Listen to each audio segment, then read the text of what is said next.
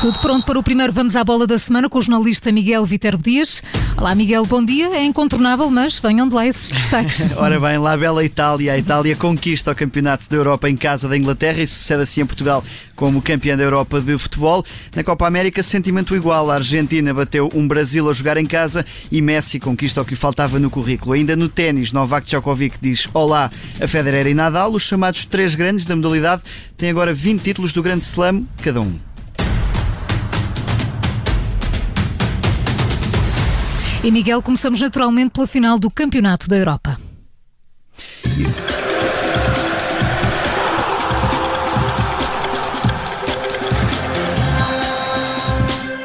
It's coming to Rome, diziam os jogadores, e a taça já está mesmo em Roma, onde equipa e uh, treinadores chegaram esta madrugada. A Squadra Azurra venceu a Inglaterra nas grandes penalidades, desde 1970 que uma final do Campeonato da Europa não terminava na decisão por penaltis. Um troféu entregue por Éder, que há cinco anos apontou o maior gol de sempre do futebol português.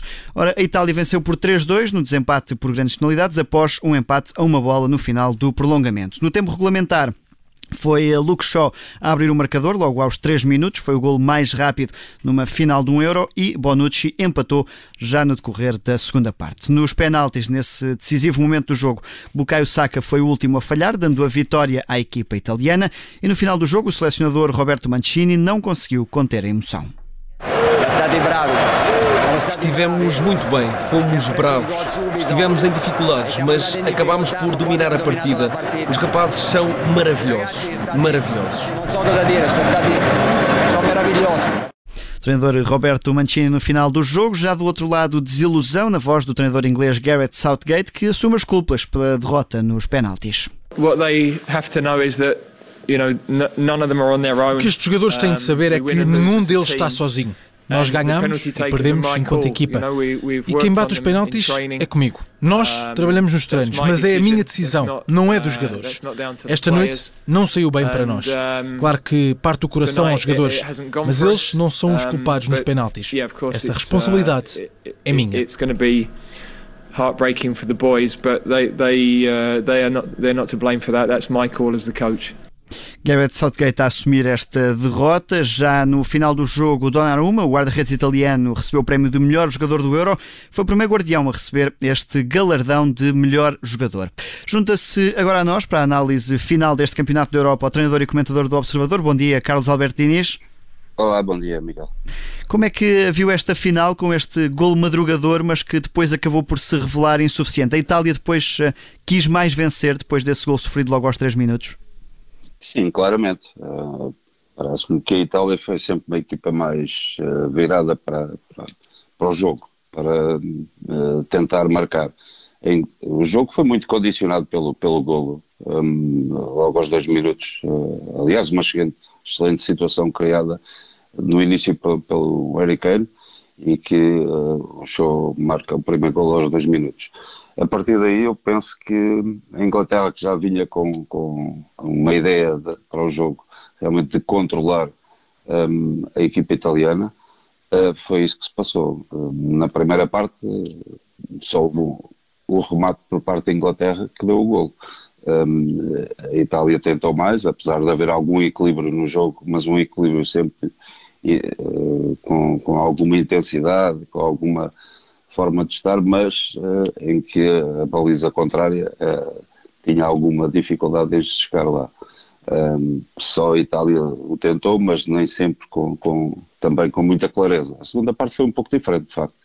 Com a Itália a, a, a superiorizar-se mais, a, a, ter mais criatividade, qualidade, e a Inglaterra confortável, digamos, com, com a vantagem que tinha com 1 a 0, mas uh, foi quase inevitável, não é? O empate pelo, pelo Bonucci aos 66, 67 minutos e, e, só a partir daí é que a Inglaterra reage um pouco, é, tenta algumas substituições e consegue equilibrar mais o jogo e tenta assim, a partir daí tenta vencer. Mas, mas sempre com mais ascendente italiano. Deixa-me pegar nessa questão das substituições, porque há aqui uma questão que tem estado a ser, que, que, o treinador britânico tem estado a ser alvo de críticas, que é ter colocado dois jogadores dentro do campo apenas para bater as grandes penalidades e esses dois jogadores acabaram por falhar. É uma estratégia que acabou por se revelar errada. Qual é que é também a sua opinião sobre, sobre essa estratégia utilizada por Southgate? É, claro que depois das coisas acontecerem é muito mais fácil nós uh, uh, criticarmos, não é? Uh, mas parece-me que não foi de todo a melhor situação. E um, o primeiro a marcar foi o Harry Kane, por parte da Inglaterra. Um, podemos sempre optar pelo jogador que nos dá mais confiança a ser o primeiro, de facto, mas depois transmitiu-se grande responsabilidade para, para o Saka, por exemplo, que foi o último, uh, e, e, os dois que, que entraram uh, também, também falharam, no fundo, um, e entrar numa final aos 120 minutos praticamente só para, uh, para marcar a grande penalidade, uh, corre-se corre realmente alguns riscos, riscos grandes, e foi que o, o treinador inglês, Southgate, um, correu, correu esses riscos uh, e correu mal, de facto, para, para a Inglaterra, porque também me parece que o momento era mais de italiano do que inglês e a pressão seria maior da, parte da Inglaterra, não é? Um, e, e, de facto correu mal e a decisão agora uh, achamos que não foi a melhor, de facto, e não foi de todo. Carlos Alberto só para terminar, deixe-me aqui fazer uma ligação relativamente ousada, isto porque há muita gente que diz que este teria sido o fim de semana de sonho para Maradona, porque viu o seu segundo país, a Itália, vencer o Euro, mas a Argentina conquistou também essa Copa América. Messi ganhou aquilo que estava em falta na carreira e escreveu mais, mais um capítulo na sua história. Sim, claramente. Pois, um, aliás, Messi, na, na seleção argentina, tinha tido até, até agora grande dificuldade de estar a um grande nível e finalmente conseguiu e conseguiu o título que faltava e parece-me isso uh, importante para, para um jogador com o talento e com a qualidade uh, do Messi. Foi em pleno Maracanã, mas é, desta vez calhou mesmo assim, não é? Afinal, os, os, da casa não tiraram grande vantagem. Exatamente, foi um fim de semana caricato também, também nessa matéria. Obrigado, Carlos Albertini, esteve connosco ao longo deste último mês, em particular a acompanhar este campeonato da Europa, que terminou com a vitória da Itália. E apesar de ter sido eliminado nos oitavos de final, Ronaldo foi o melhor marcador deste campeonato da Europa. O português apontou cinco golos, os mesmos de Patrick Schick, da República Checa, mas como fez mais uma assistência, Cristiano Ronaldo leva para casa o prémio de melhor marcador, com os cinco golos apontados em três jogos, já que frente à Bélgica ficou em branco. Ora, Ronaldo torna-se o mais velho marcador de sempre num campeonato da Europa, batendo o Michel Platini, que tinha 29 anos no Euro de 1984. Já no campeonato conquistado por Portugal, há cinco anos, Ronaldo tinha ficado em segundo, com três golos e três assistências, atrás do francês Antoine Griezmann, que apontou seis golos. Agora, cinco anos depois, aos 36 anos, conquista o galardão de melhor marcador do Campeonato da Europa. Mas, Miguel, esta foi uma final que fica ainda marcada por episódios de violência. À entrada para o estádio de Wembley, onde decorreu esta final, um conjunto de adeptos forçou a entrada mesmo sem bilhete e uma parte desses adeptos conseguiram aceder ao interior do estádio, apesar dos esforços dos assistentes do recinto para tentar conter esse ímpeto dos fãs. Ora, a polícia britânica emitiu minutos depois um alerta para que quem não tivesse bilhete não se aproximasse do estádio. Certo é que já dentro do recinto foram vários os confrontos, com alguns adeptos a terem até sido pontapeados na cabeça.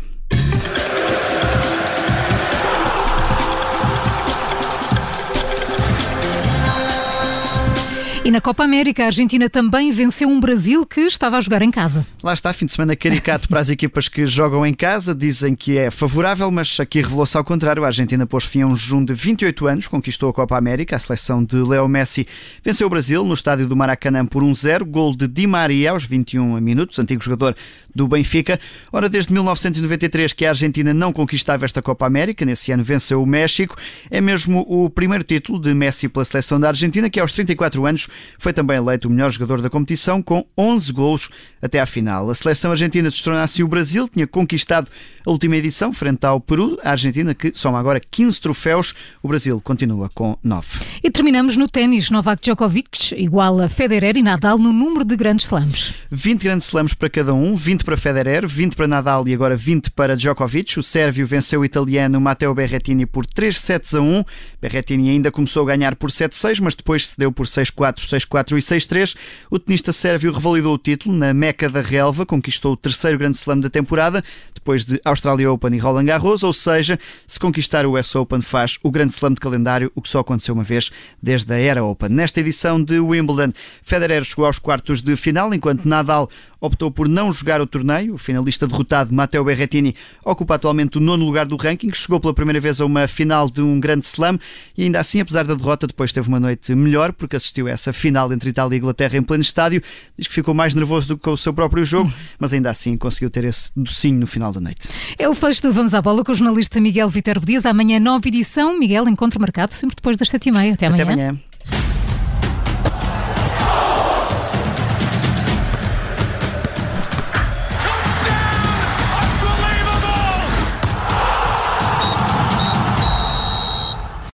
Obrigada por ter ouvido este podcast. Se gostou, pode subscrevê-lo, pode partilhá-lo e também pode ouvir a Rádio Observador online em 98.7 em Lisboa e em 98.4 no Porto.